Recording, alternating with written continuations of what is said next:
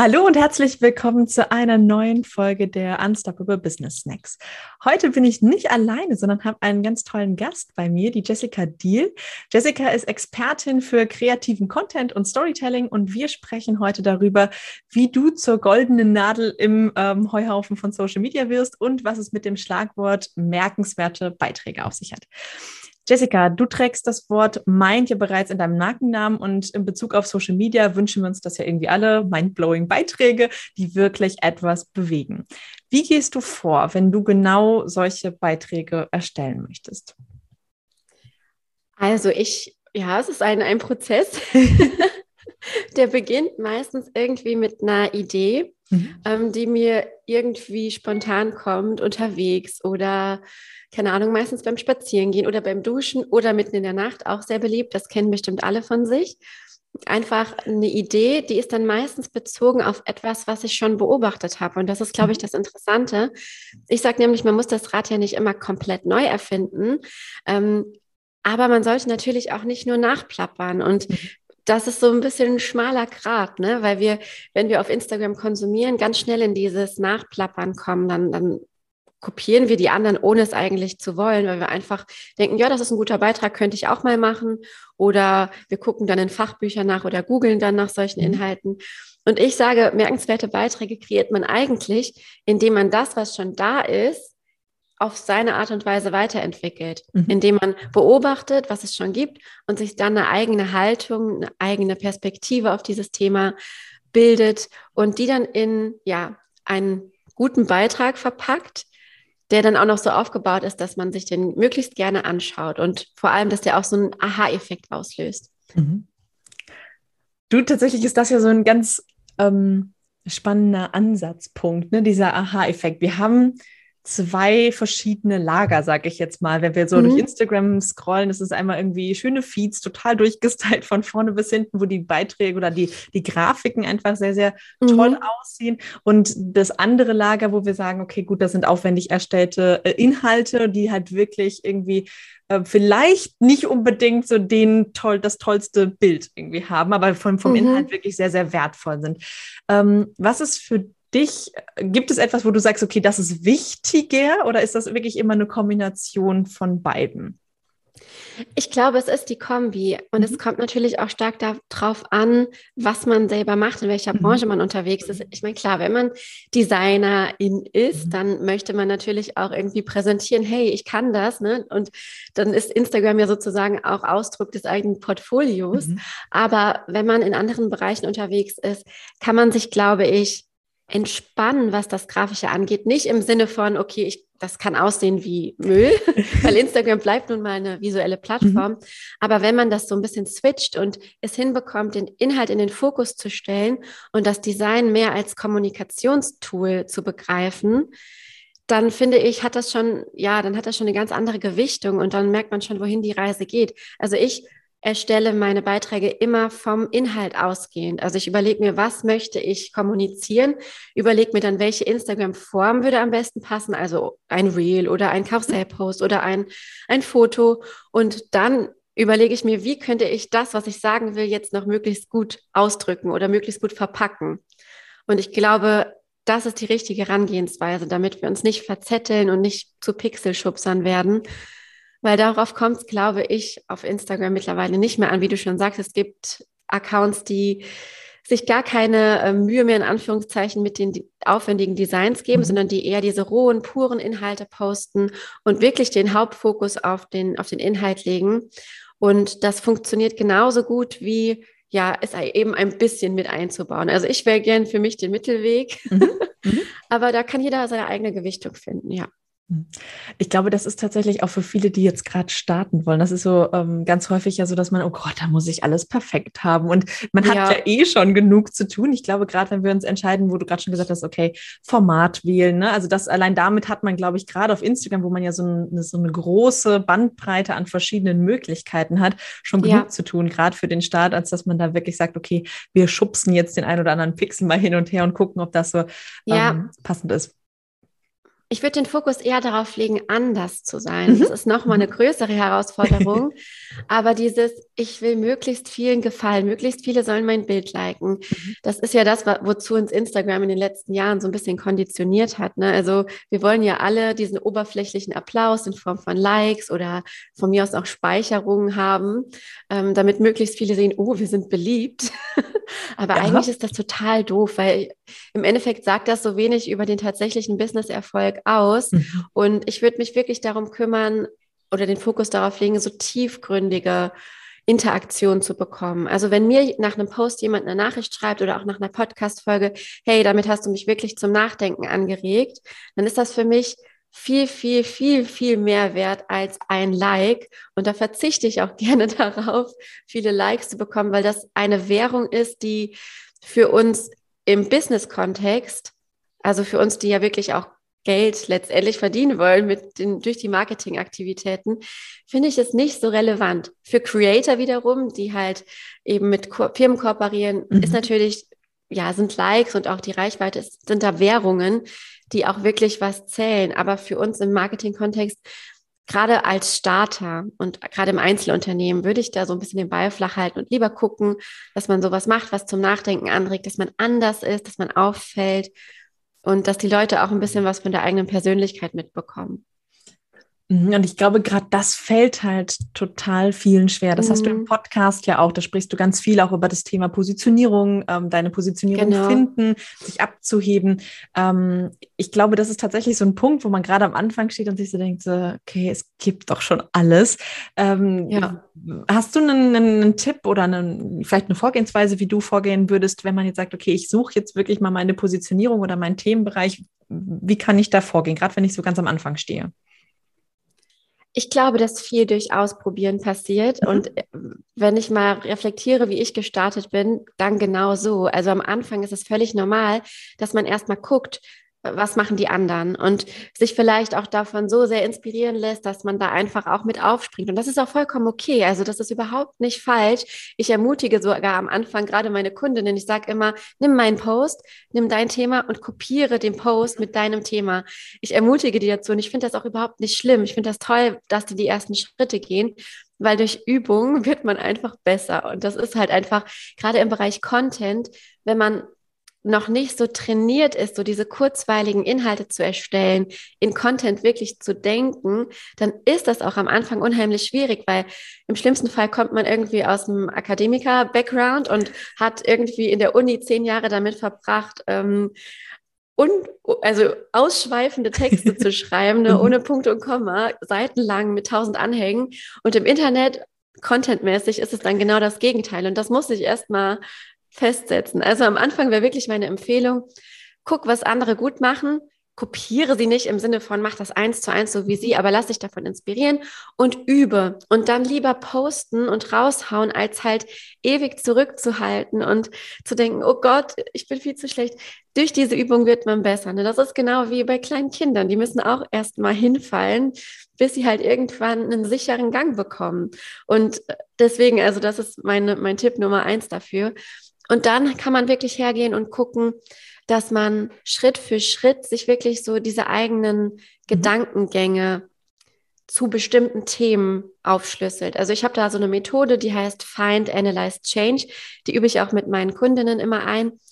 Da geht es wirklich darum zu gucken, was gibt es denn in meiner Branche schon ja, an brisanten Themen, sage ich mal, mhm. oder was wird da gerade aktuell diskutiert ich sag, nehme immer gerne das Beispiel, in meinem Fall Instagram Reels wurde vor einer ganzen Weile ganz heiß diskutiert und immer noch. Ne? Das ist so ein aktuelles Thema, mhm. wo man sich als Marketingmensch, als Marketingberaterin irgendwie eine Meinung zu bilden muss. Und dann gibt es da eine ganz große Menge an Menschen, die sagen, du musst Reels machen, sonst kann dein Instagram-Account nicht wachsen. Mhm. Ähm, du musst auf virale Reels setzen und möglichst viele Menschen erreichen. So, das habe ich beobachtet und habe mir dann so gedacht, hm, ich bin da irgendwie anderer Meinung. und kreiere dann quasi aus meiner, aus meiner Haltung zu diesem Thema ein, eine Strategie, ein Konzept, das ich weitergeben kann. Und daraus mache ich einen Post und das sind dann Beiträge, wo die Leute dann sagen so, ja, so habe ich da noch nie drüber nachgedacht. Das habe ich auch noch nicht so oft gelesen, weil alle sagen ja, du musst zehn Reels am Tag posten. Mhm. Ne? Und dann bleibt das in den Köpfen der Leute, weil das einfach in dem Moment für dieses Thema anders ist. Und so gehe ich eigentlich ganz oft vor. Also, dass ich ganz lange auch wirklich Themen beobachte, was sagen die anderen so dazu. Und es ist nicht so, dass ich jetzt ähm, Hauptsache dagegen bin. Könnte man jetzt vielleicht meinen. Überhaupt nicht. Aber aus dem, was schon da ist, was eigenes Neues zu kreieren, das macht dann das Ganze merkenswert und löst diesen Aha-Effekt aus. Und das kann man auf jeden Fall üben. Ich glaube, das ist ein ganz wichtiger Punkt, dieses mhm. Üben einfach. Ne? Ja. Ne? Dass man wirklich sagt, okay, am Anfang ist es total in Ordnung, wenn man erstmal so guckt und vielleicht mal so knapp über die Grenze vielleicht geht, wo man mhm. sagt, so, hm, geht das noch oder geht es nicht? Sondern dass man halt wirklich einfach dann auch dranbleibt und mal ähm, ja schaut. Ich kenne das total gut. Und deswegen grinse ich die ganze Zeit so, weil das im Endeffekt bei mir auch ganz häufig so Themen sind, wo ich dann auch denke, so, okay, das sehe ich jetzt leider anders irgendwie und ja. dann halt damit umgehen muss. Man muss ja auch einen eigenen Umgang damit finden. Okay, ähm, bin ich schon so weit, vielleicht auch Kritik einzustecken dafür. Gerade wenn wir anders, ja. ähm, wenn wir eine andere Meinung haben, ist es ja doch häufig auch so, dass man auch vielleicht ein bisschen Kontra kommt, ein bisschen ähm, Diskurs kommt, was aber ja total positiv auch ist, ne? genau, wo man genau, einfach genau. ähm, sich dann auch mit befassen kann. Vielleicht magst du dazu, ich ähm, finde das ganz lustig, gerade hat äh, Markus Tirog, ich weiß nicht, ob du ihn kennst, eine ganz spannende, ja. ähm, einen ganz spannenden Bereich dazu, kritische Fragen im Podcast zum Beispiel. Also mhm. das war auch ein Punkt, wo ich damals ganz viel mit ihm drüber gesprochen habe wo er damals schon gesagt hat, ich verstehe das echt nicht. Wie stehst du denn zu ja, kritischen Fragen oder kritischen Punkten, die wirklich so, so vielleicht auch richtig kritisch sind und mal, wo man vielleicht den anderen auch so ein bisschen schon vor den Kopf stößt? Ist das was eher für den Einstieg oder würdest du sagen, okay, das machst du nur, wenn du jemanden schon echt gut kennst, wenn der weiß, dass du das nicht böse meinst oder ist das schon so, wo du sagst, das darf auch im normalen Business-Alltag geschehen? Meinst du jetzt im 1 zu 1 Kontakt oder im Content? Tatsächlich wahrscheinlich in beiden. Also so wie wir jetzt im ja. 1 zu 1 vielleicht im Podcast, wenn ich jetzt hier eingestiegen wäre und gesagt hätte, du, ich finde Instagram-Content total kacke. Ähm, so, also mhm. die quasi wirklich so ein bisschen vor den ja, Latz knallen, sage ich jetzt einfach mal. Also wo man wirklich dir so ein bisschen vielleicht für den Kopf stößt, ähm, aber ja. gegebenenfalls eben auch dann ja in Content schnipseln. Also da kommt es dann ja auch wieder raus, genau. gerade wenn wir so Long-Content-Formate haben. Ähm, ich finde, es kommt immer, es kommt immer drauf an. Das ist so mhm. die universelle Antwort. Ne? Es kommt drauf an. Das kann man immer sagen. Ähm, also ich bin schon der Meinung oder habe die Haltung, dass wir mit unserer eigenen Haltung rausgehen können und dass. Content auch mal so ein bisschen provokativ sein kann. Mhm. Und das meine ich gar nicht, dass es so im negativen Sinne irgendwelche Wunden aufreißt. Also ich gehe auch schon immer sehr achtsam damit um und versuche halt ähm, so inklusiv wie möglich zu sprechen, dass ich halt ähm, ja nicht keine diskriminierende Sprache mhm. verwende und auch gerade den Post so gestalte, dass er auch wieder auflöst. Aber Headlines, also wenn ich allein an das an Headlines denke, die müssen ja irgendwas in mir auslösen, damit ich den Post überhaupt lese oder die Podcast-Folge überhaupt anhöre. Und da ist natürlich so dieses leicht provokative oder ich nenne das auch ganz oft so positiv triggernde, mhm. wenn man ja mhm. ganz oft von Schmerzpunkten der Kunden und Triggern spricht. Ähm, das ist schon irgendwie ein cooles Instrument, weil es natürlich die Menschen sofort in eine emotionale Haltung versetzt. Ne? Mhm. Also ich hatte zum Beispiel mal einen Post, der hieß, ähm, dein Perfektionismus ist egoistisch. Mhm. Und das ist ja schon so eine Formulierung, wo man erstmal so denken kann, wow, hat sie das wirklich gesagt? ne? Bin ich jetzt egoistisch, weil ich ein Perfektionist bin? Ne, so, das ist ja schon das, was man dann denkt. Aber in dem Post löse ich das Ganze dann auf. Also warum denke ich, dass dass äh, Perfektionismus so ein bisschen was mit dem Ego zu tun mhm. hat und wie kann man das vielleicht überwinden und begleite die Leute dann und macht das Ganze dann schön rund ich finde, das ist total wichtig, dass wir nicht nur so eine Wunde aufreißen und die Leute dann dumm sterben lassen. So machen das auch, ich sag mal, gerade in unserer ähm, Coaching-Bubble ist das gerade sehr trendig und so mhm. verkaufen ganz viele. Halte ich auch nichts von. Also von diesem ja. Ähm, ja Verkaufen ähm, auf Basis von irgendwelchen komischen Versprechen oder Formulierungen, wo aber nichts hintersteckt. Ähm, aber trotzdem denke ich, dass man durchaus schon mal so ein bisschen so eine gewisse Würze, Provokation in den Headlines drin haben darf und auch in Fragen, die man stellt, damit eine Diskussion eröffnet wird. Mhm. Weil wenn du jetzt gesagt hättest am Anfang so, hey, Instagram-Content ist total doof, warum machst du das überhaupt? Dann hätten wir eine Diskussionsgrundlage gehabt. Und das ist ja, was auch Diskussionen schön macht, weil wenn es zwei verschiedene Haltungen gibt. Und so versuche ich das auch zu sehen, auch gerade wenn ich dann mit so einer, mit so einem Post, so einer Ansage rausgehe, da kommt immer also da kommen immer andere Meinungen, mhm. andere Perspektiven. Und ich schreibe auch ganz oft drüber, lasst uns wertfrei darüber diskutieren. Mhm. Mhm.